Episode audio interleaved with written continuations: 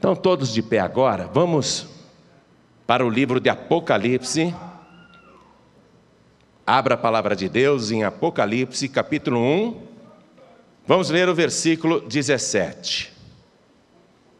Nós vamos ler o 17 e o 18, tá bom?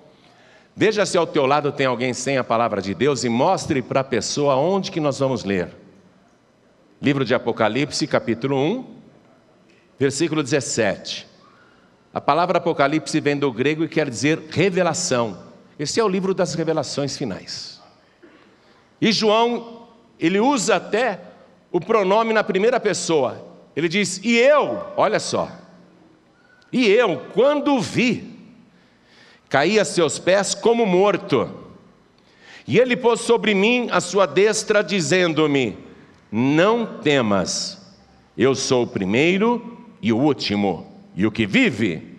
Fui morto, mas eis aqui estou vivo para todo sempre. Amém. E tenho as chaves da morte e do inferno. Forte demais, né? Vou reler. E eu, né, João, quando vi, caí a seus pés como morto. É interessante essa declaração de João, porque aqui ele está em espírito. Ele falou que ele foi arrebatado em espírito no dia do Senhor, quer dizer, o domingo. Ele diz que está em espírito, mas a glória do Senhor Jesus é tão grande, que mesmo estando arrebatado em espírito, ele não consegue se manter de pé. E olha que ele não é um pecador, hein? Nós estamos falando de um homem santo, o apóstolo João, que está nessa altura da vida com 90 anos de idade, mais ou menos. É um homem extraordinário, servo de Deus mesmo, discípulo verdadeiro de Jesus. Está preso por causa do Evangelho, renunciou a tudo por causa do Evangelho. Está em espírito, é um homem de Deus, é um homem consagrado, mas a glória do Senhor Jesus, a glória do Senhor Jesus é tão grande que ele, de ver, ele ele fraqueja e cai. Cai. Como morto. Amados, espírito morre. Você vê? Ele estando em espírito, ele se sente um morto. E eu, quando vi, caí a seus pés como morto. Se um homem santo, em espírito, cai aos pés do Senhor como morto, imagine o ímpio, imagine o pecador. Imagine o homem sanguinário, imagine o homem mau, o blasfemador, imagine aquele que não tem temor. Um homem santo não resistiu à glória do Senhor Jesus.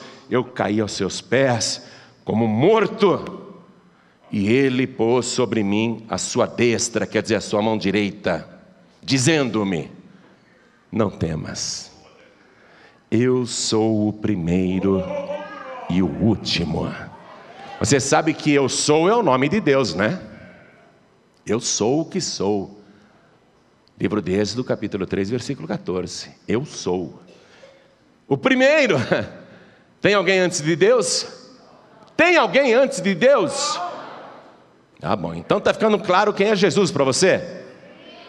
Não temas, eu sou o primeiro e o último em todos os sentidos. O mais elevado e ao mesmo tempo aquele que mais se humilhou. Eu sou o primeiro e o último, e o que vive. O verbo eu sou está no presente, e o que vive. Fui morto, fui morto, mas eis aqui estou vivo para todo sempre. Amém. E não apenas estou vivo para todo sempre, eu tenho nas mãos as chaves da morte e do inferno. Essas duas chaves são importantes, porque depois da morte muita gente vai para o inferno. Depois da morte segue-se o juízo. Então agora eu vou reler, eu vou reler essa fala de João e de Jesus. Eu vou ler.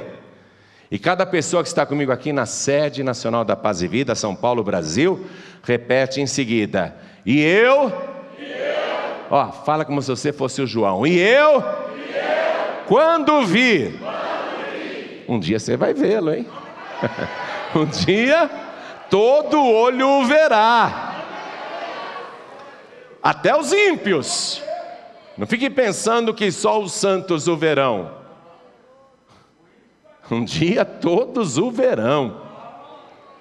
Até aqueles que o traspassaram, até aqueles que o açoitaram com chicotes, até aqueles que cuspiram no seu rosto, até aqueles que zombaram e escarneceram, até os curiosos, testemunhas do sacrifício que ele fez, todos o verão, não apenas os justos, todos. Então vamos de novo. E eu, e eu quando, vi, quando vi, meu Deus do céu, eu tenho que estar bem nesse dia.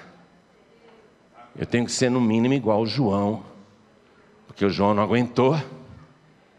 Eu não posso ser pior do que o João. Diga, eu não posso ser pior do que o João.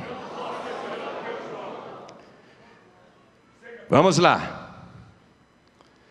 caí a seus pés, como morto, e ele pôs sobre mim a sua destra, dizendo-me: agora é para você, tá? Agora é ele falando para você, você repete, vamos lá. Não temas, eu sou o primeiro e o último, e o que vive, fui morto mas eis aqui, estou vivo para todo sempre. Amém. E tenho as chaves da morte e do inferno. Inferno, pastor? Está assim de gente que não acredita em inferno. Está assim de gente que não acredita em inferno. Olha, eu já conheci padre, eu tinha um professor de latim na universidade, e ele era padre, um excelente gramático, um excelente professor. Um dia ele revisou o meu livro O Céu Pode Ajudar e falou: Pastor, tira esse negócio do inferno do teu livro. Você acha que Deus vai pegar criaturas humanas e lançar no inferno? Claro que eu não alterei o meu livro, o padre fica com a opinião dele, não é? E eu fico com a palavra de Deus. Não estou ficando com o que eu acho, estou ficando com o que diz a palavra. Se o inferno não existe, então o primeiro e o último já começou a mentir aqui. Ou Jesus está mentindo, ou esses caras que dizem que não há inferno estão enganados. Alguém está enganado aí, não é?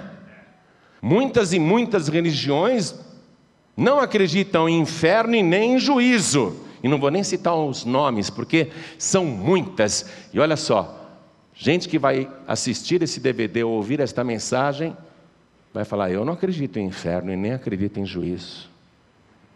Nem acredito em ressurreição. Calma aí, então, ouve essa mensagem até o fim. Ouve esta mensagem até o fim. Jesus está falando em morte e inferno aí. Quem acredita que Jesus é Deus? Levante a mão. Quem acredita que Jesus é o primeiro e o último? Levante a mão. Quem acredita que Ele está vivo? Quem acredita que ele foi morto? E quem acredita que ele tem nas mãos a chave da morte e do inferno? Quem acredita nisso? Você crê nisso?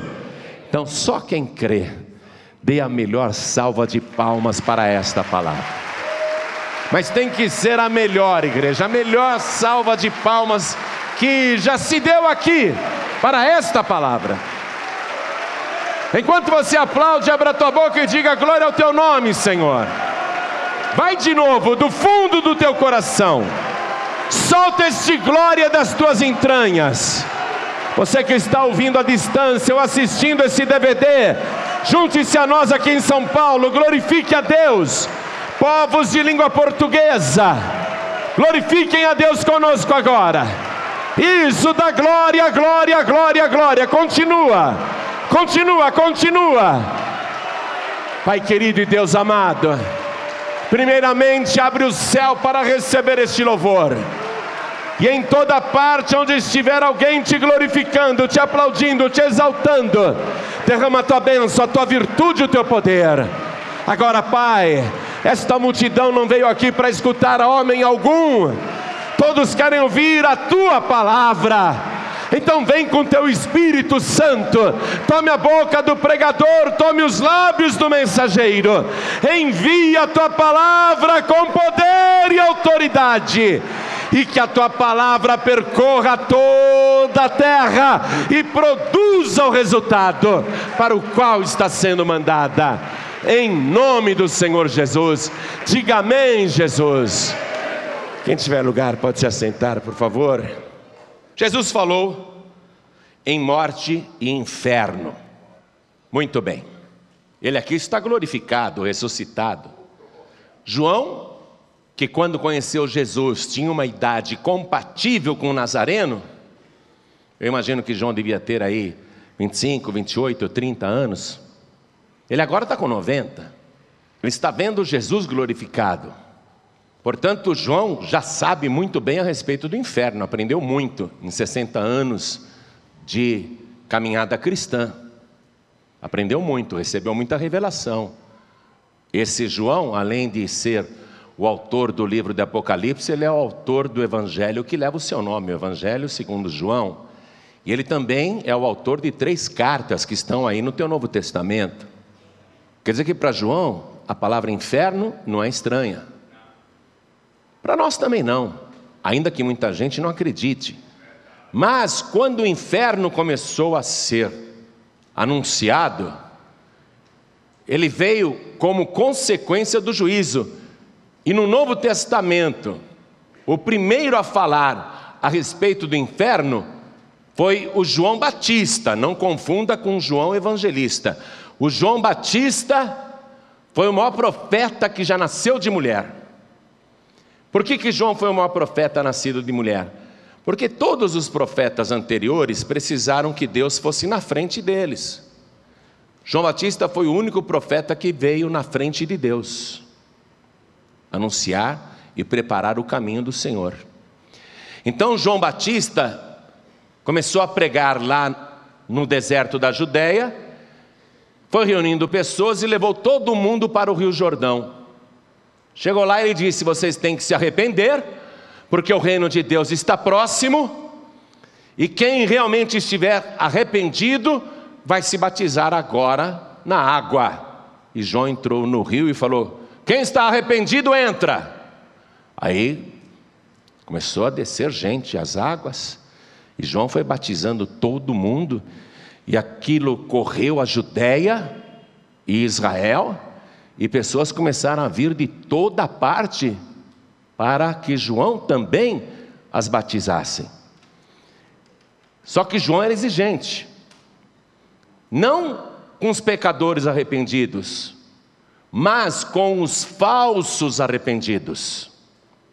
Porque João olhava e ele via que era tudo casca, embalagem, apenas aparência exterior.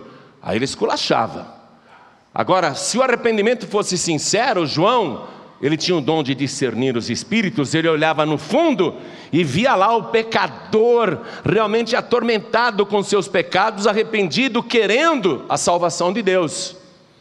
Então, podia ser um publicano, que eram os funcionários públicos corruptos na época, podiam ser soldados romanos, que eram conhecidos pela crueldade, que procurassem João. Se João visse arrependimento, ele batizava na boa. Mas quando vinha alguém dando uma de santo e queria o batismo, João olhava dentro da pessoa e descascava. Ele não aceitava hipocrisia. Aliás, o reino de Deus não aceita hipocrisia, falsidade. O que é hipocrisia? A pessoa querer aparentar uma coisa que não é, querer projetar uma imagem diferente daquilo que ela é no íntimo. Então João realmente esculachava. E vieram para João dois grupos religiosos, os fariseus e os saduceus. Os fariseus eram os mais fanáticos de Israel. A palavra fariseu significa separado. Eles se separavam do resto do país, porque eles diziam só nós somos santos, o resto é tudo pecador. Os fariseus pecavam pela presunção e eles observavam rígidas normas de costumes humanos, costumes criados pela mente humana, pela tradição religiosa. E quem não se enquadrasse naquela doutrina de homens, eles excluíam, perseguiam, eles excomungavam. Então, os fariseus que se julgavam separados do resto dos pecadores, eles diziam que se uma pessoa quisesse entrar no paraíso, tinha que fazer como eles faziam. Porém, os fariseus acreditavam em anjos, eles acreditavam em vida depois da morte, eles acreditavam em ressurreição. Mas além dos fariseus, vieram no batismo de João também os saduceus. Os saduceus já eram o oposto dos fariseus. Eles eram liberais, aceitavam todas as novidades sociais, toda a liberação de costume. Geralmente os saduceus eram constituídos de pessoas ricas e influentes, a classe A de Israel, e eles não acreditavam em vida depois da morte e também não acreditavam em ressurreição. E apareceram lá no batismo de João. E João Batista, um profeta, não deixou por menos. Foi aí que ele disse para os fariseus e para os saduceus: raça de víboras, quem vos ensinou a fugir da ira futura? Então ele falou em ira futura. Ira futura. Vamos no Evangelho de Mateus, capítulo 3, versículo 7. E vendo ele muitos dos fariseus e dos saduceus que vinham ao seu batismo, dizia-lhes: raça de víboras, quem vos ensinou a fugir da era futura? Você vê que os fariseus da época de Jesus existem hoje também. São aqueles que pensam que só eles estão certos na sua fé religiosa, observam um monte de costumes e doutrinas dos homens, proclamam que só eles irão para o céu, acreditam em ressurreição, etc. e tal, mas pecam pelo orgulho religioso, só eles estão certos. E os saduceus da época de Jesus também existem hoje, não com esse nome, porque há muita gente que não acredita em inferno, não acredita em juízo, não acredita em ressurreição. É verdade ou não é? São liberais, pode tudo, tudo está certo. A nossa sociedade hoje é uma sociedade saduceia, especialmente o Brasil. Talvez seja a sociedade mais liberal do mundo. Você não vê em país nenhum lá fora pessoas usando drogas a céu aberto numa praça em frente de crianças. Você não vê em outros países o que você vê no Brasil. O Brasil se tornou o país mais liberal do mundo. A população brasileira se tornou saduceia.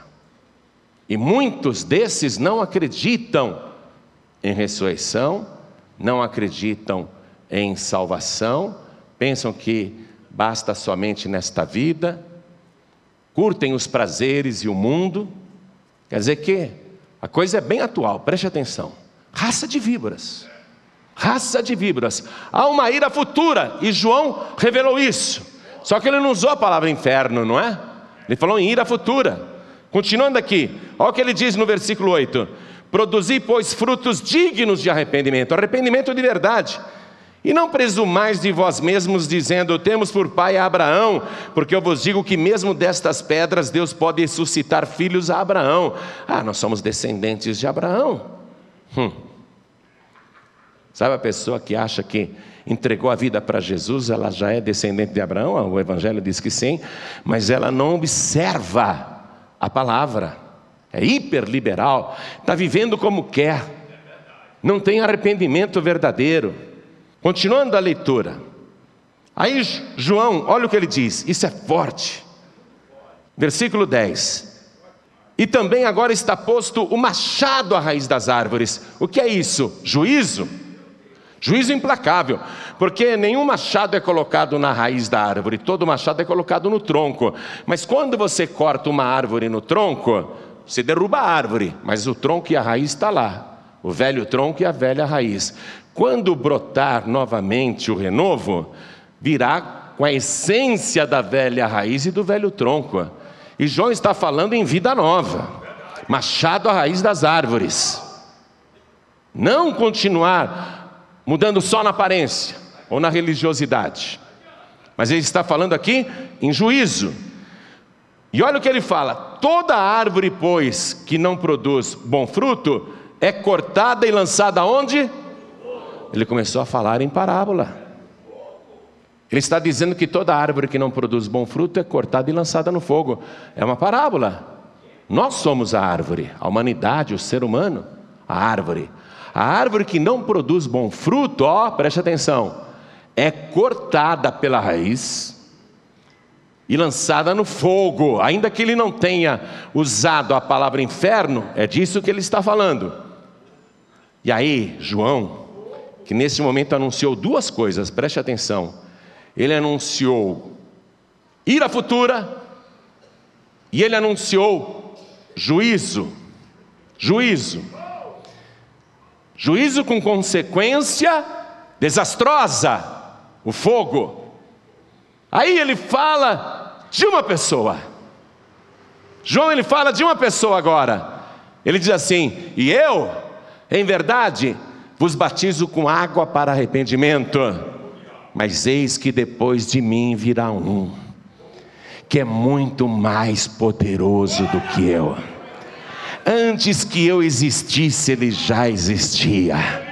Ele é tão grande que eu não sou digno de me agachar pegar as suas sandálias e desatar as suas alparcas. Eu não sou digno de levar as suas sandálias. Ele é tão grande que ele tem um batismo muito superior do que esse batismo que eu estou fazendo no Rio Jordão. Ele vos batizará com Espírito Santo e com fogo. Aguardem, João começou a dizer. Aguardem. E aí João falou qual era o poder que esta pessoa que ainda não tinha se manifestado a Israel tinha? Qual o poder que ele possuía? João, ele explicou isso. Ele ainda não veio, mas ele tem esse poder. E mais, ele tem na mão dele uma pá. João continua falando em parábola, linguagem figurada. Ele tem na sua mão uma pá. Vai lendo aí na sequência, ó. Vai lendo aí o versículo seguinte. Em sua mão tem a pá, e limpará a sua eira.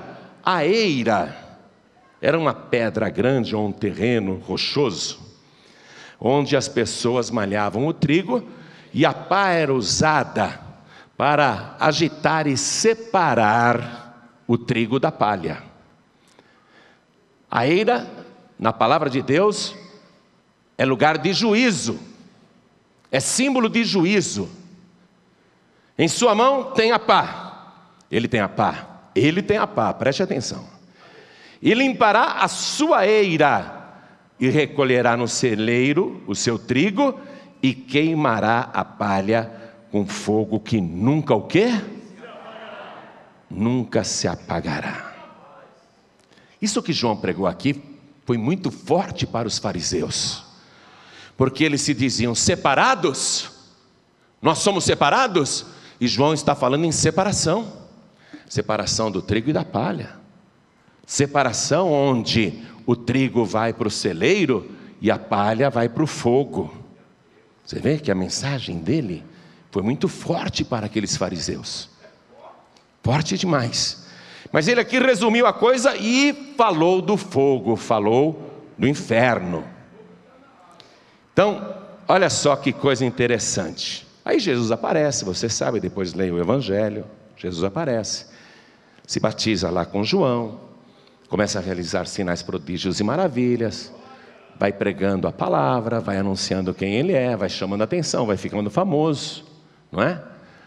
Inimigos vão se levantando contra ele, multidões começam a segui-lo, até da Síria e dos países vizinhos começam a chegar pessoas.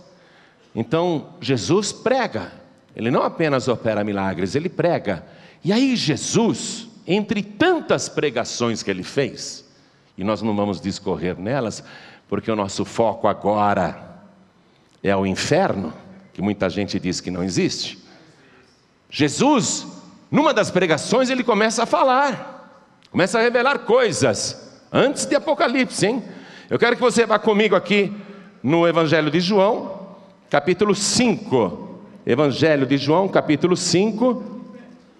Vamos ler a partir do versículo 21. Jesus começa a declarar que ele é filho de Deus igual ao Pai, né? Outro dia falei aqui na igreja que Jesus não guardava o sábado e um monte de gente na internet que defende o sábado foi me criticar. Mas está aqui, ó. Só vou fazer esse esclarecimento, porque essas pessoas precisam conhecer a palavra. Olha o que diz aqui, ó, no versículo 18. Por isso, pois, os judeus ainda mais procuravam matá-lo porque não só quebrantava o sábado, isto é, violava o sábado, mas também dizia que Deus era seu próprio Pai, fazendo-se igual a Deus. Então está aí para quem não conhece a palavra, vai aprendendo agora. Jesus não guardava o sábado, não. Não com o legalismo dos fariseus. Claro que ele guardava o dia santo, mas não com aquele fanatismo que os fariseus tinham. Por isso os fariseus queriam matá-lo. Mas olha aqui, vamos ler a partir agora do versículo 21. Nessa pregação, Jesus falou assim: preste atenção. Pois assim como o Pai ressuscita os mortos e os vivifica, assim também o Filho vivifica aqueles que quer. O Pai ressuscita os mortos? Do que Jesus está falando? Ah, peraí, no Antigo Testamento há três mortos que foram ressuscitados. Elias ressuscitou o filho daquela viúva de Sarepta, de Sidom. O Eliseu ressuscitou o filho da Sunamita, não é? Já são dois mortos ressuscitados ali, e foi Deus que ressuscitou. E depois que Eliseu morreu, foi sepultado, no mesmo cemitério jogaram um defunto na cova dele e o defunto ressuscitou. Não é? Para que ele fizesse o dobro de milagres de Elias. Elias ressuscitou um morto, Eliseu tinha que ressuscitar dois. Então, quando Jesus disse: Assim como o Pai ressuscita os mortos e os vivifica, assim também o Filho vivifica aqueles que quer. E também o Pai a ninguém julga, mas deu ao Filho todo juízo. Atenção, falando em juízo aqui nessa pregação. Tem gente que não acredita em juízo. Para que todos honrem o Filho como honram o Pai. Quem não honra o Filho não honra o Pai que o enviou. Tem gente que não acredita que Jesus é Deus, que Jesus e o Pai são um só. Vão ouvindo aí, vão aprendendo. Aí Jesus afirma: na verdade, na verdade vos digo que quem ouve a minha palavra e crê naquele que me enviou, tem a vida eterna. Ó, não é terá a vida eterna. Quem ouve esta minha palavra e crê naquele que me enviou, tem a vida eterna. A vida eterna é um bem que você conquista já agora, antes até do juízo. Continuando. Na verdade, na verdade vos digo que quem ouve a minha palavra e crê naquele que me enviou tem a vida eterna e não entrará em condenação, mas passou da morte para a vida. Em verdade, em verdade vos digo que vem a hora, e agora é, em que os mortos ouvirão a voz do Filho de Deus, e os que a ouvirem viverão. Porque, como o Pai tem a vida em si mesmo, assim deu também ao Filho ter a vida em si mesmo e deu-lhe o poder de exercer o juízo, porque é o filho do homem, sendo ele Deus e ao mesmo tempo homem, filho do homem, ele pode julgar o ser humano, porque conhece a nossa estrutura. Mas isso para nós é até uma vantagem, porque ele sabe o quanto nós somos fracos e o quanto a carne luta contra o espírito, porque ele viveu num corpo parecido com o nosso. Então nós temos um bom juiz aí, um bom juiz. Continuando, versículo 28. Não vos maravilheis disso, porque vem a hora em que todos os que estão nos sepulcros ouvirão a sua voz, e os que fizeram o bem sairão para a ressurreição da vida, e os que fizeram o mal para a ressurreição do quê? Da condenação. Ressurreição da condenação. Há duas ressurreições ainda por acontecer: a da vida e a da condenação. Mas quem crê em Jesus agora não entrará em condenação, mas passou da morte para a vida, não é? Quer dizer que tem escape, não é um destino selado, é uma situação que pode ser mudada por qualquer pessoa. Aí Jesus vai fazer o sermão da montanha, uma super pregação, uma mensagem extraordinária, onde ele institui um novo código de leis que vai revolucionar a humanidade, vai mudar o mundo. Quero que você vá comigo, porque no meio daquela pregação que Jesus vai fazer, com o seu novo código de leis, Jesus vai falar do inferno. Vamos comigo? Mateus capítulo 5, versículo 21. Mateus capítulo 5, versículo 21. Achou aí?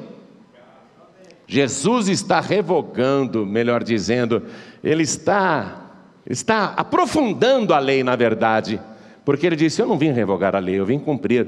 Quer dizer que, na verdade, ele não está mudando, ele está aprofundando, ele está deixando a coisa mais séria, porque ele fala assim: Ouvistes que foi dito aos antigos: Não matarás, mas qualquer que matar será réu de juízo.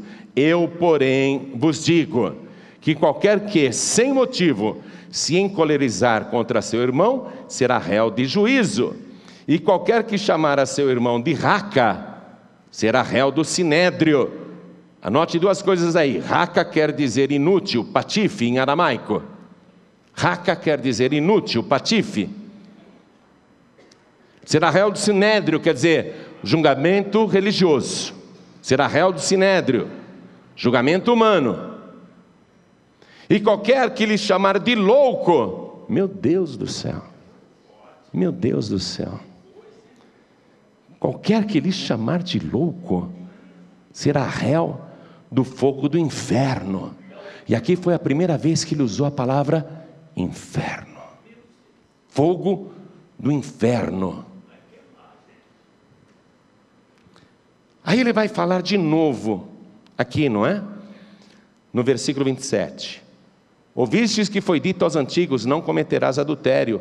Eu, porém, vos digo que qualquer que atentar numa mulher para cobiçar, já em seu coração cometeu adultério com ela. Portanto, se o teu olho direito te escandalizar, arranca-o e atira-o para longe de ti, pois te é melhor que se perca um dos teus membros do que todo o teu corpo seja lançado aonde? Meu Deus do céu, quem tem dois olhos aqui? Aqui era para estar tá todo mundo caolho, né? Não é? Fala sério. Você acha que Jesus está revogando o Antigo Testamento ou ele está aprofundando na coisa? Ah, não revogou nada, não, ele não anulou nada, ele está aprofundando. Antes, para ter o adultério, tinha que pegar um flagrante o homem e a mulher, os dois adúlteros, e com duas testemunhas. Agora não, bastam dois olhos. Os teus dois olhos. Os teus dois olhos. Já é adultério. Continuando aqui, né? E se a tua mão direita te escandalizar, corta e atira para longe de ti, porque te é melhor que um dos teus membros se perca do que todo o teu corpo seja lançado aonde? Está falando em inferno de novo. Reparou uma coisa no versículo 22, no versículo 29 e no versículo 30, reparou aí? As primeiras vezes que ele está falando de inferno, olha só, no versículo 22 a pessoa deixa o sangue esquentar, o sangue subir, a carne prevalecer e ela peca com a boca, é a língua. Anota aí do lado, língua. A língua leva a gente para o inferno. A língua leva a gente para o inferno. Aqui no versículo 29, olha só, o olho leva a gente para o inferno. O que você olha, o que você vê, o tipo de olhar, né? O olho leva a gente para o inferno. E no versículo 30, o que? A mão. A mão. A mão leva a gente para o inferno. O que, que a gente faz com a mão? Afana, subtrai, falsifica, xinga com a mão, não é? Faz tanta coisa com a mão. A mão leva a gente para o inferno. Mas tem mais uma coisa que leva a gente para o inferno. Está faltando o que aí? Está faltando o quê? Tem uma quarta coisa que leva a gente para o inferno. Vamos em Marcos, capítulo 9, versículo 45. Estamos na pregação de Jesus. Ele está falando do inferno. Marcos, capítulo 9, versículo 45. Ah, e se o teu pé. Porque com os pés a gente vai em lugares errados, frequenta caminhos tortuosos anda no caminho dos escarnecedores. E se o teu pé te escandalizar, corta-o. Ah, Jesus, não vai sobrar nada da gente. Já arrancamos um olho, já arrancamos uma mão, já arrancamos um pé. Ninguém mais aqui fala nada que nós já arrancamos a língua. Olha só, sem a língua não podemos dar glória a Deus. Sem a mão não podemos aplaudir, sem o pé não podemos vir para a igreja. Jesus, espera aí. Essa mesma língua, essa mesma mão, esses mesmos olhos, esses mesmos pés, fazem tanta coisa boa também. Não é? Mas olha só, e aqui quando Jesus falou do pé, preste atenção. E se o teu pé te escandalizar, corta-o. Melhor é para ti entrares coxo na vida do que, tendo dois pés, seres lançado aonde? No inferno, no fogo que nunca se apaga. Ele já falou um pouco mais do inferno. Fogo que nunca se apaga. Versículo 46: onde o seu bicho não morre e o fogo nunca se apaga. Espera aí, teve um motorista aí que lhe atropelou um ciclista arrancou o braço dele, não foi de propósito, mas arrancou, e depois pegou o braço e jogou num rio, num córrego. E esse rapaz que antes era lavador de fachadas, agora está sem um braço, mas ele não tem um braço. Mas como é que ele vai entrar na vida só com um braço? Porque quando arranca o braço, ou o pé, ou o olho, na alma também se arrancou o pedaço? O que, Jesus está falando aqui? Espera um pouquinho, Jesus, nós queremos entender. Aí Jesus está dizendo: Eu vou explicar, calma aí. Melhor é para ti entrares coxo na vida, só um pé, né? Entrares coxo na vida, do que tendo dois pés seres lançado no inferno, no fogo que nunca se apaga, onde o seu bicho não morre e o fogo nunca se apaga. Jesus começou a falar essas coisas para colocar medo mesmo, para pôr temor, porque isso não é fantasia, ele nunca mentiu. Jesus disse que nós temos que temer a Deus e não as pessoas, não as religiões, não as filosofias, não as ideias.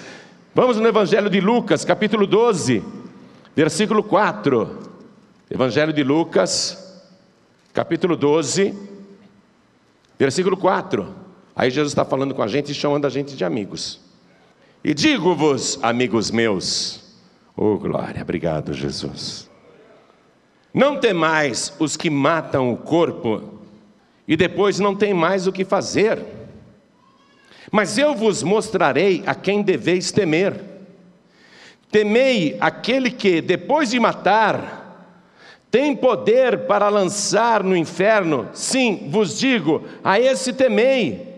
Tem que ter medo de Deus, temor de verdade, porque haverá juízo final, haverá realmente é, um juízo futuro, uma ira futura. Mas por que, que Jesus está dizendo assim? Não tenha medo de quem mata o teu corpo.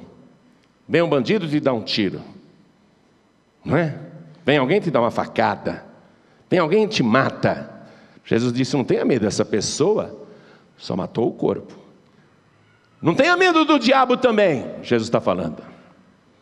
Porque se o diabo te matar, ele só pode matar o teu corpo. Tenha medo daquele que depois de matar, pode lançar no inferno. E agora Jesus vai fazer o esclarecimento de você entrar na vida com um olho só, entrar na vida com uma mão só, entrar na vida com um pé só, entrar na vida sem língua. Vamos comigo no Evangelho de Mateus, capítulo 10, versículo 28. Mateus 10, 28. Estamos aprendendo. Jesus está nos ensinando. Vamos lá? Mateus 10, 28. E não temais os que matam o corpo e não podem matar a alma. Ah, Jesus, mas o senhor falou que. Espera um pouquinho, Jesus. O senhor falou que é melhor eu entrar com uma mão só lá na vida? Porque eu estou pensando que se arranca a mão, na alma também ficou faltando a mão. Mas agora você está dizendo que se matar o meu corpo não pode matar a minha alma, quer dizer, minha alma não pode ser atingida? Me explica, Jesus, me explica. Tá, calma aí, vamos lá? E não temais os que matam o corpo e não podem matar a alma. Temei antes aquele que pode fazer perecer no inferno a alma e a alma e o corpo. Tem que ter medo desse, que pode fazer perecer no inferno a alma e o corpo. Isto é, haverá um juízo final. Jesus falou desse juízo aqui mesmo no Evangelho de Mateus, capítulo 25. Vá comigo no versículo 31. Agora ele é o juiz, o primeiro e o último. E quando vier o filho do homem em sua glória, e todos os santos anjos com ele, então se assentará no trono da sua glória. E todas as nações serão reunidas diante dele, e apartará uns dos outros, como o pastor aparta dos bodes as ovelhas. Separação. Preste atenção. E porá as ovelhas à sua direita, mas os bodes à esquerda. Então dirá o rei aos que estiverem à sua direita: Vinde benditos de meu Pai, possui por herança o reino que vos está preparado desde a fundação do mundo, porque tive fome e destes-me de comer, tive sede e destes-me de beber, era estrangeiro e hospedastes-me, estava nu e vestistes-me, adoeci e visitastes-me. Estive na prisão e fostes ver-me. Então os justos lhe responderão, dizendo: Senhor, quando te vimos com fome e te demos de comer? Ou com sede e te demos de beber? E quando te vimos estrangeiro e te hospedamos? Ou quando te vimos nu e te vestimos? E quando te vimos enfermo na prisão e fomos ver-te? Quando?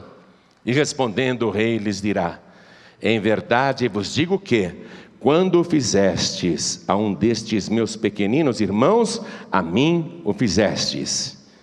Versículo 41. Então dirá também aos que estiverem à sua esquerda: Apartai-vos de mim, malditos, para o fogo eterno, preparado para o diabo e os seus anjos. Ó, o inferno foi preparado para o diabo e os seus anjos. Não foi para o ser humano, mas esses malditos irão para lá também. Jesus está dizendo: seus malditos, vocês vão para lá. Porque tive fome e não me destes de comer. Tive sede e não me destes de beber. Sendo estrangeiro, não me recolhestes. Estando nu, não me vestistes. Estando enfermo e na prisão, não me visitastes. Então eles também lhe responderão, dizendo: Senhor, quando te vimos com fome, ou com sede, ou estrangeiro, ou nu, ou enfermo, ou na prisão, e não te servimos? Então lhes responderá, dizendo: Em verdade vos digo que, quando a um destes pequeninos o não fizestes, não o fizestes a mim. O que, que diz o versículo 46? A sentença final do juízo. O que, que diz o versículo 46? Todo juízo tem sentença final. E irão estes para o tormento eterno, mas os justos para a vida eterna. Haverá juízo final, com consequências. Então vamos ver isso lá em Revelação agora, para a gente já ir finalizando a mensagem. Apocalipse capítulo 20, versículo 11. E o que você vai ler agora, um dia você vai ver. Atenção, o que você vai ler agora, um dia você vai ver. Pastor, eu não acredito. Ah, não importa, você vai ver. Não acredito em juízo final. Você vai ver, meu amigo. Não acredito em inferno. Ah, eu se fosse você acreditava, hein? E tentava escapar. E ouvia a palavra do Senhor Jesus, porque ele disse: Quem ouve estas minhas palavras e crê naquele que me enviou, não entrará em condenação, mas passou da morte para a vida. Se fosse você, prestava atenção.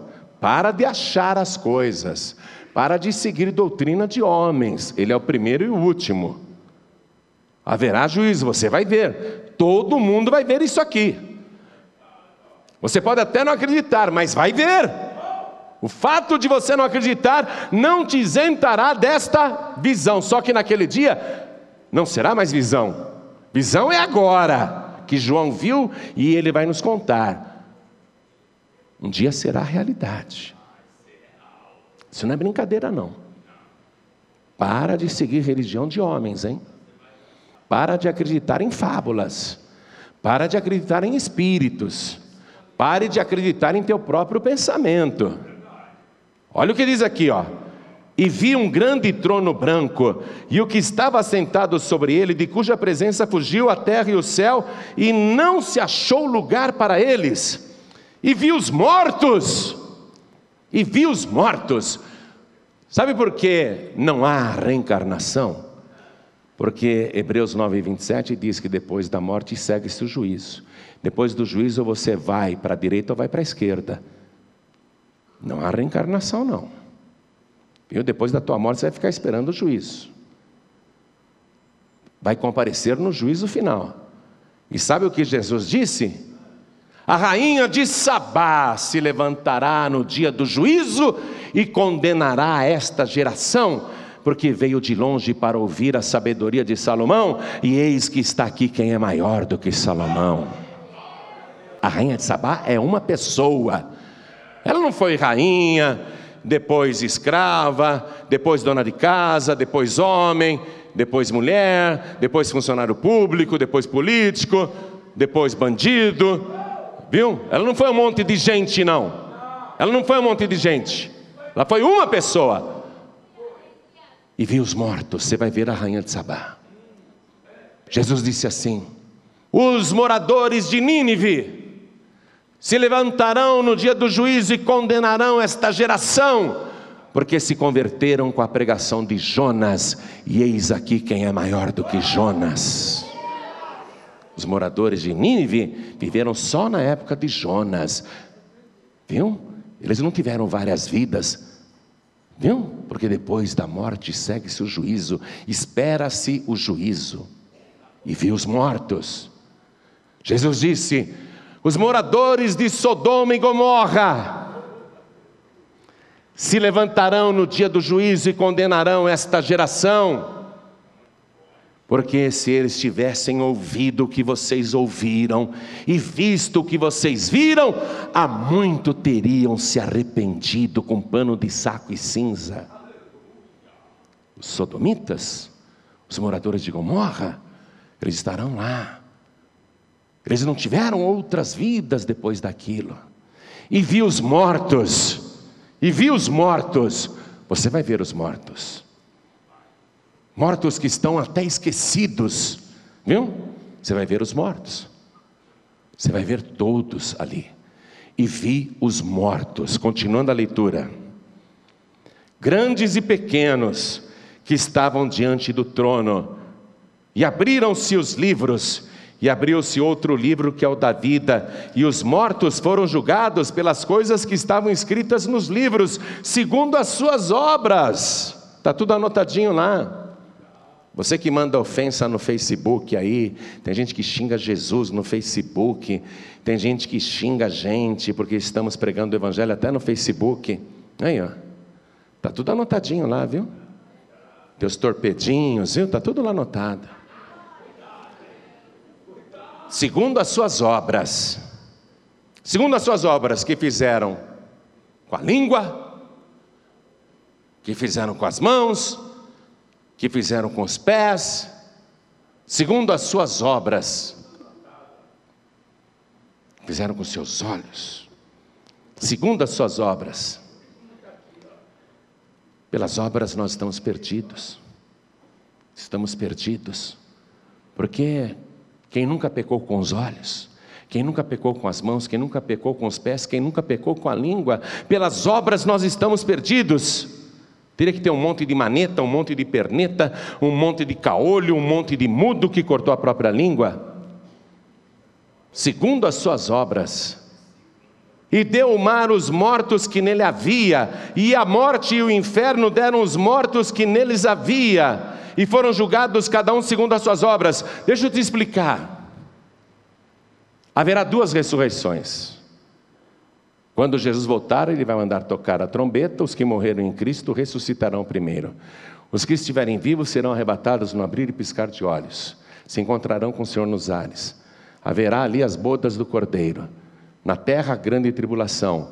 Depois ele voltará aqui vencerá o anticristo, a besta e o falso profeta e vai inaugurar o seu reinado milenar. Ainda tem um reino de mil anos que nós iremos reinar com Cristo, governaremos com Cristo por mil anos. Depois, novamente, o diabo será solto, porque durante esses mil anos ele estará preso, mas depois será solto. E ele vai de novo seduzir as nações que se reunirão em batalha contra o Senhor. Tudo isso vai ainda acontecer. Os mortos de todas as épocas, de todos os países, estarão lá. O que, que ele vai fazer então? No dia do juízo, aqueles que não ressuscitaram na primeira ressurreição, que foi a ressurreição do arrebatamento, vão ressuscitar agora para o dia do juízo. Os corpos irão. Quando uma pessoa morre, a alma dela vai para onde? O espírito dela vai para onde? Ou para o Hades ou para o paraíso. Então, o Hades e o paraíso, as almas, os espíritos de cada pessoa única, de cada pessoa que é somente ela, vai se juntar novamente ao seu corpo. Por isso que Jesus disse: Temei aquele que depois pode fazer perecer no inferno o corpo e a alma. Você está entendendo a doutrina? Está entendendo agora? Se uma pessoa tivesse tido vários corpos nesta vida, se a reencarnação fosse possível, ia ser uma confusão no dia do juízo, né? Só tem um espírito. Que corpo queria entrar então? Não. Não. Está recebendo a palavra. Ó, e deu o mar os mortos que nele havia. Morreu afogado no rio. Em qualquer rio. Em qualquer mar e deu os mortos, aqueles que morreram ali desapareceram. E a morte e o inferno deram os mortos que neles havia, virão todos. E foram julgados cada um segundo as suas obras, teu nome está lá. E olha, eu digo uma coisa: para o teu nome estar no livro das obras, bastou você nascer. Opa, estou empolgado aqui. Viu? Para o teu nome estar no livro das obras, bastou você nascer. Você nasceu, abriu-se um livro para você. Está tudo anotadinho até hoje. E até o dia que você partir. E é pelas obras que todos nós seremos julgados. E a morte e o inferno foram lançados no lago de fogo. Esta é o que? Segunda morte. E aquele que não foi achado escrito no livro da vida foi lançado no lago de fogo. Quando você crê nas palavras do Senhor Jesus, crê naquele que o enviou. Quando você o recebe como único, suficiente, exclusivo e eterno Salvador, o teu nome é escrito no livro da vida. Você não entrará em condenação, mas passou da morte para a vida. O nome está no livro da vida? Para a direita. Oba, oba. Teu nome está no livro da vida, mas você fez tudo direitinho, né? Ou foi só frequentador de igreja? Ou foi um cristão só na aparência? Está tudo anotado, porque mesmo depois que o teu nome foi para o livro da vida, as anotações continuam no livro das obras. Depois que você entrega a vida para Jesus, o teu nome é escrito no livro da vida. Mas o que você fizer, e João Batista disse isso, produzir frutos dignos de arrependimento, toda árvore que não produz bom fruto, olha aí, viu? Teu nome já foi no livro da vida, mas continua no livro das obras e as anotações no livro das obras da tua vida. É, meu filho. Tem que tomar cuidado. Todo mundo peca, todo mundo erra. Mas tem que ter arrependimento de verdade. Errei, errei. Eu entreguei a vida para Jesus, mas eu dei uma mancada, eu vacilei. Estou arrependido. É de verdade? É de verdade? Ah, bom, então está perdoado. Agora, entregou a vida para Jesus e continua aprontando um monte, está achando o quê? Toda árvore que não produz bom fruto é cortada e lançada no fogo. Preste atenção nisso. Nesse momento, amados, a confirmação do inferno. O inferno não foi feito para a gente.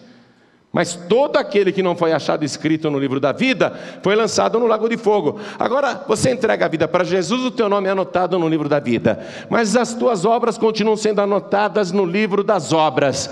Aí Jesus olha o livro das obras, a pessoa não tem arrependimento, eu vou riscar o nome. Vou ter que riscar o nome no livro da vida. Você está entendendo? Quem está entendendo, levante a mão aqui. Jesus disse: Ao que vencer, de modo algum eu riscarei o seu nome do livro da vida. Quer dizer que o nome pode ser riscado do livro da vida. Está pensando que a coisa é brincadeira? É? É aqui agora, é aqui agora que entra a importância do que João viu no capítulo 1 de Apocalipse. João disse: Eu estava na ilha de Pátimos, preso por causa do testemunho da palavra. Aí de repente eu ouvi uma voz atrás de mim, uma voz muito forte, parecia uma voz de trombeta. Eu estava naquela prisão, eu virei para trás para ver aquela voz de quem era que falava comigo. E eu vi sete castiçais, sete candelabros de ouro, e é interessante que cada candelabro tem sete lâmpadas. Eu vi sete candelabros de ouro, e no meio dos sete castiçais, eu vi um semelhante ao filho do homem. Semelhante. Me lembrou Jesus. Eu olhei e me lembrou Jesus, era semelhante a Jesus. Mas era tão impressionante, porque o seu cabelo era branco como a lã, como a neve, o seu rosto brilhava como se fosse o sol na sua força, os seus olhos eram como chamas de fogo, da sua boca saía uma aguda espada de dois fios, e na mão direita ele tinha sete estrelas, e ele estava vestido com uma veste branca, comprida até os pés, e na altura do peito ele tinha um cinto largo de ouro. Eu fiquei muito impressionado. Semelhante a Jesus, semelhante ao Filho do Homem. E eu, quando vi, eu caí aos seus pés como morto. Eu estava arrebatado em espírito, mas eu não aguentei. Eu caí aos seus pés como morto. E eu fiquei fraco, desfalecido aos seus pés. Mas quando olhei os seus pés, ah, ainda dava para ver as marcas, as marcas dos cravos. Sim, e eu não conseguia me levantar. E ele veio, colocou a sua mão direita no meu ombro, e eu vi a marca na mão. Eu vi a marca, a cicatriz. E ele me disse: Não temas, eu sou o primeiro e o último. Eu ouvi a sua voz, ele disse isso, e ele disse: E o que vive? Eu senti que ele está vivo. Eu senti a mão dele em mim. Eu senti a mão dele. Ele está vivo. Não é uma fábula, não é um sonho, ele está vivo. E ele continuou dizendo: Fui morto, mas eis aqui, estou vivo pelos séculos dos séculos, e tenho nas mãos as chaves da morte e do inferno. E João olhou para a mão dele, e lá estava a chave da morte e do inferno. Eu imagino, ele que estava com a mão direita aqui no ombro de João, ele pegou João pelo braço e o levantou assim. João ficou na frente dele. Ele mesmo. Ele, ele é Deus. Ele é o que vive. E ele tem nas mãos as chaves da morte e do inferno. Sabe por que é importante as chaves da morte e do inferno?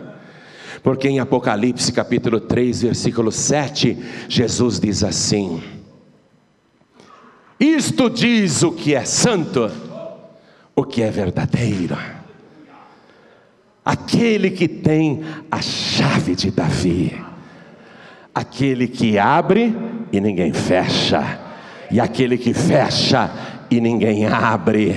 Sabe por que eu gosto de acreditar nele? Porque ele é o único o único que tem todo o poder e tem a chave certa da morte e do inferno.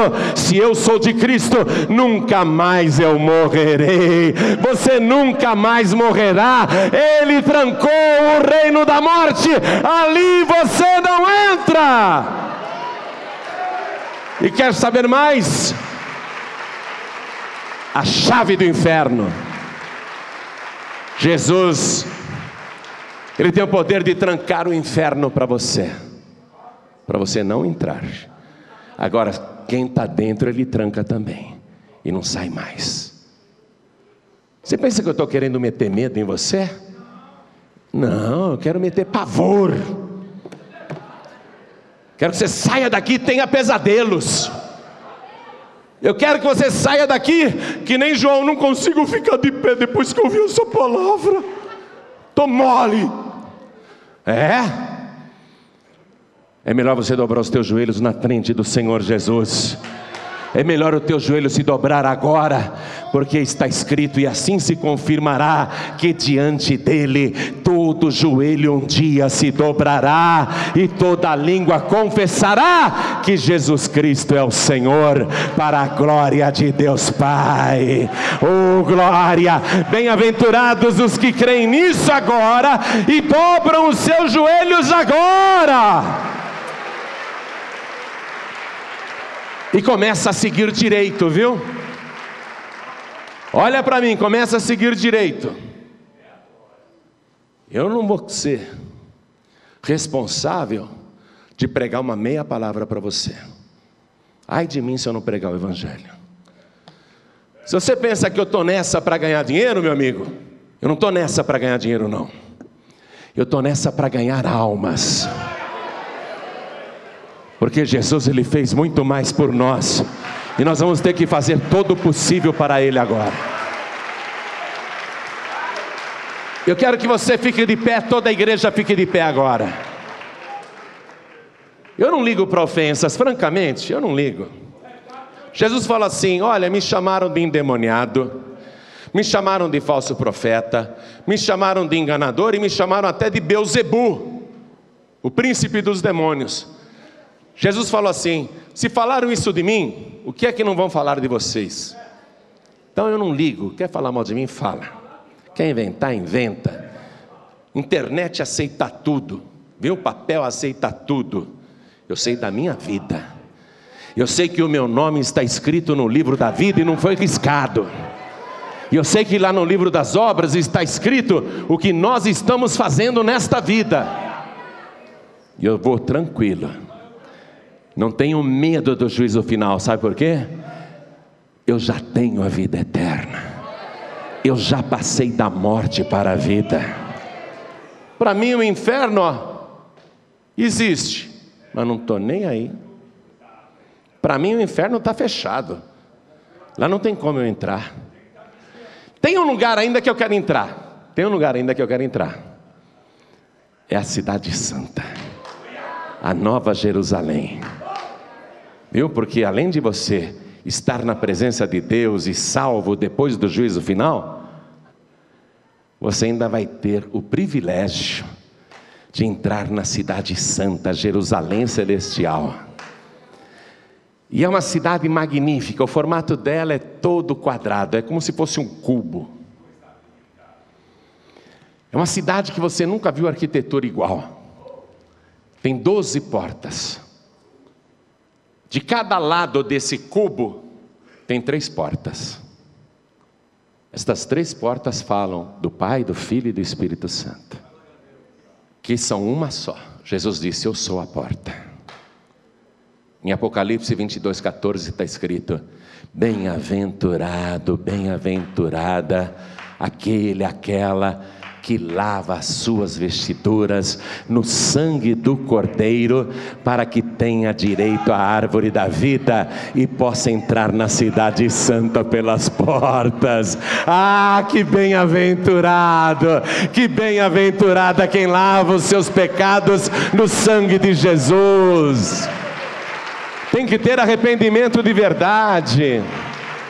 Bem-aventurado, bem-aventurada o inferno só terá hipócritas, viu? O inferno só terá hipócritas. Não pense que é só ateu, macumbeiro, idólatra, mentiroso, assassino, não. Muitos hipócritas, fariseus também. Muitos saduceus também. Viu? Muitos. Mas o inferno existe, porém não é para aqueles que creem em Jesus e que servem a Jesus e que perseveram em servir ao Senhor. O inferno não é para estes, não. Para estes, o Senhor Jesus tem coisas que os olhos nunca viram, que os ouvidos nunca ouviram e que o coração humano nunca conseguiu imaginar. Tem coisas gloriosas ainda, tem tanta maravilha. Quer um conselho meu? Quer um conselho? Escapa. Escapa. Escapa da religião. Escapa da doutrina dos homens. Sai das garras dos fariseus hipócritas. Sai das garras dos saduceus liberais. Sai fora desse liberalismo. Sai fora de tudo isso. Comece a ter temor de Deus. Senhor, são poucos os que se salvam. Porfiai por entrar na porta estreita porque largue a porta que conduz à perdição. Porque o caminho da porta larga também é largo. Mas tem um caminho estreito que conduz a uma porta estreita. E porque o caminho é estreito e a porta é estreita, ela é pequena. São poucos os que a encontram, poucos! Poucos. Hoje você teve a chance dada por Deus. E o Senhor te trouxe aqui. E Ele te colocou na frente dessa porta pequenininha.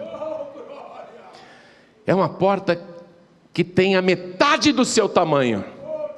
E é engraçado que ela é a metade do tamanho de cada pessoa que está aqui.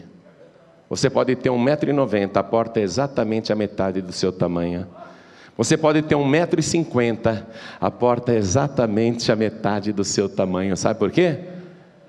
Porque você tem que fazer isso, ó, ó, ó, dobrar os joelhos. E entrar nessa portinha estreita assim, ó, ela é metade do seu tamanho mas quem entra por ela acha a vida eterna. Quando você olha, Jesus disse que é um horizonte sem fim, pastos verdejantes, águas tranquilas, vida de verdade. Aí fica, fica, persevera, persevera no caminho. Eu vou fazer um convite agora, que eu considero o mais importante da sua vida. Um dia, viu? Se você perseverar até o fim, um dia você vai me encontrar lá na glória. Viu? Preste atenção quem vai entregar a vida para Jesus agora, porque está ouvindo esta mensagem. Se você entregar a vida para Jesus agora, um dia você vai me encontrar lá na Cidade Santa, Você vai querer me beijar da cabeça aos pés. Você vai querer beijar o chão que eu estou pisando. Vou fazer que nem Pedro fazia. Levanta-te, porque eu sou homem que nem você. Adora ao único que é o primeiro e o último, aquele que vive, ele foi morto, mas está vivo pelos séculos dos séculos. Ele é digno de todo louvor, de toda honra, de toda glória. É por causa dele que nós estamos aqui.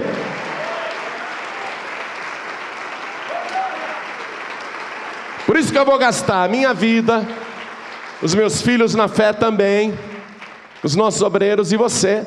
Nós vamos gastar a nossa vida, que ainda nos resta, o tempo que nos resta, para agradar ao Senhor, fazer tudo o que lhe agrada, servir ao Senhor de verdade, não só de aparência, não só de boca, não só de língua, não só né, na casca, mas em espírito e em verdade, em obra e em verdade.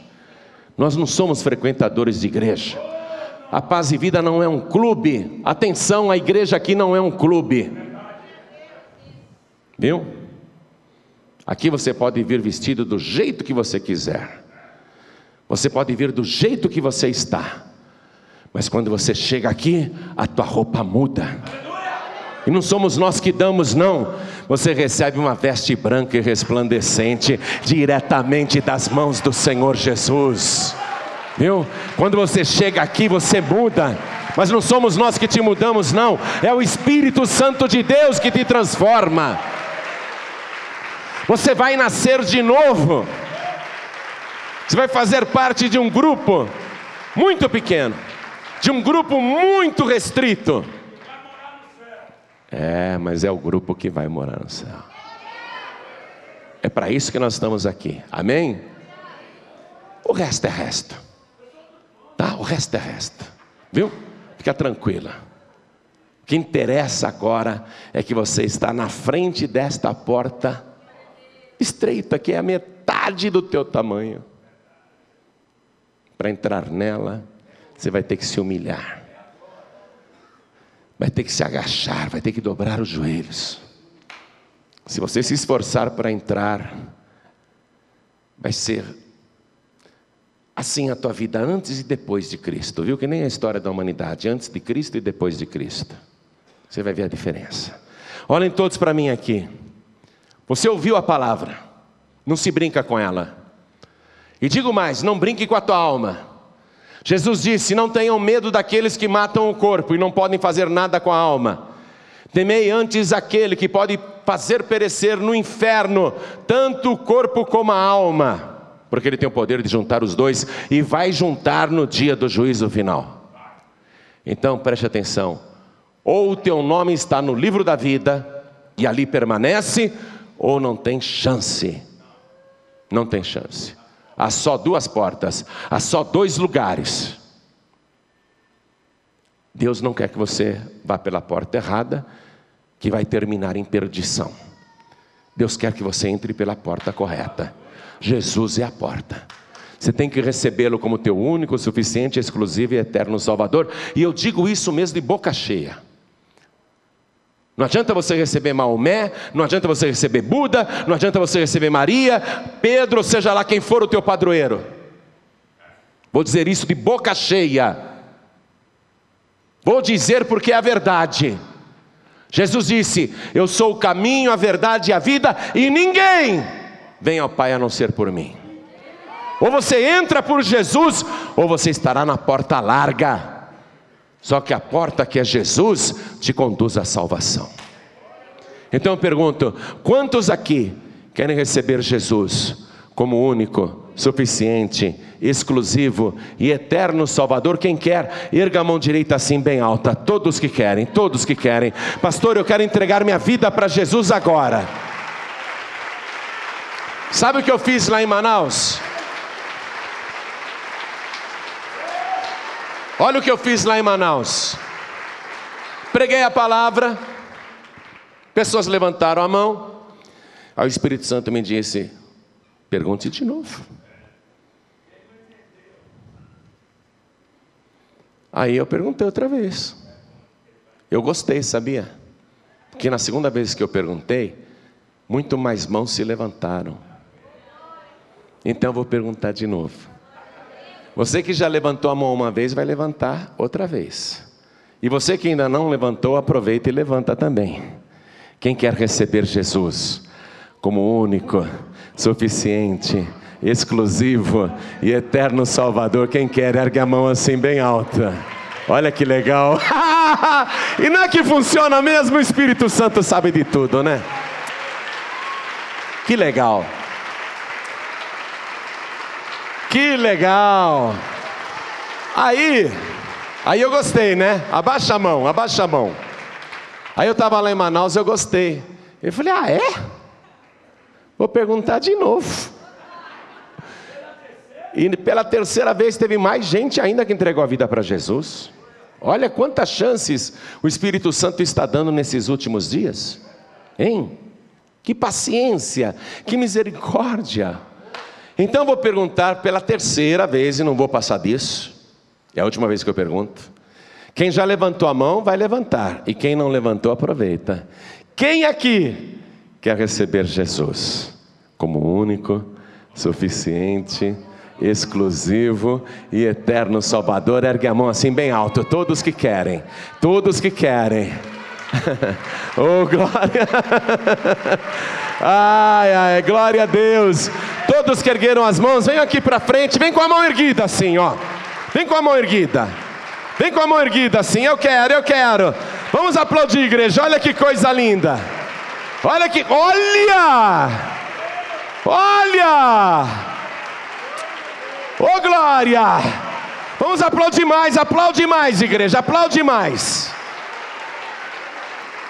Glória a Deus. E está chegando mais, vamos aplaudir. E está chegando mais, olha que é incrível. Vamos aplaudir, vamos aplaudir. Está chegando mais, está chegando mais, vamos aplaudir. Isso é maravilhoso. Se perguntarem para mim, pastor, qual é a hora que você mais gosta? É essa. Se eu pudesse, eu nem pregava, só fazia o apelo. Porque é essa hora aqui que consolida tudo. Entendeu? Essa é a hora principal. Essa é a hora que eu mais gosto. Imagina Jesus então, hein? Se eu gosto, eu sou só um pregador, imagina Jesus. Mas eu quero chamar aqui na frente, preste atenção. Você que está sem igreja, você que está afastado, afastada, filho pródigo e filha pródiga, não continua mais assim, não. Jesus está voltando.